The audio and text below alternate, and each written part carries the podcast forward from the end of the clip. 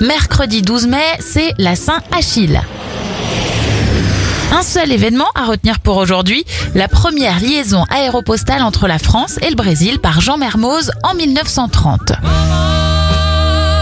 Les anniversaires, il a interprété Freddie Mercury au cinéma, Rami Malek à 40 ans, 79 pour le chanteur Michel Fugain et le youtubeur Cyprien à 32 ans.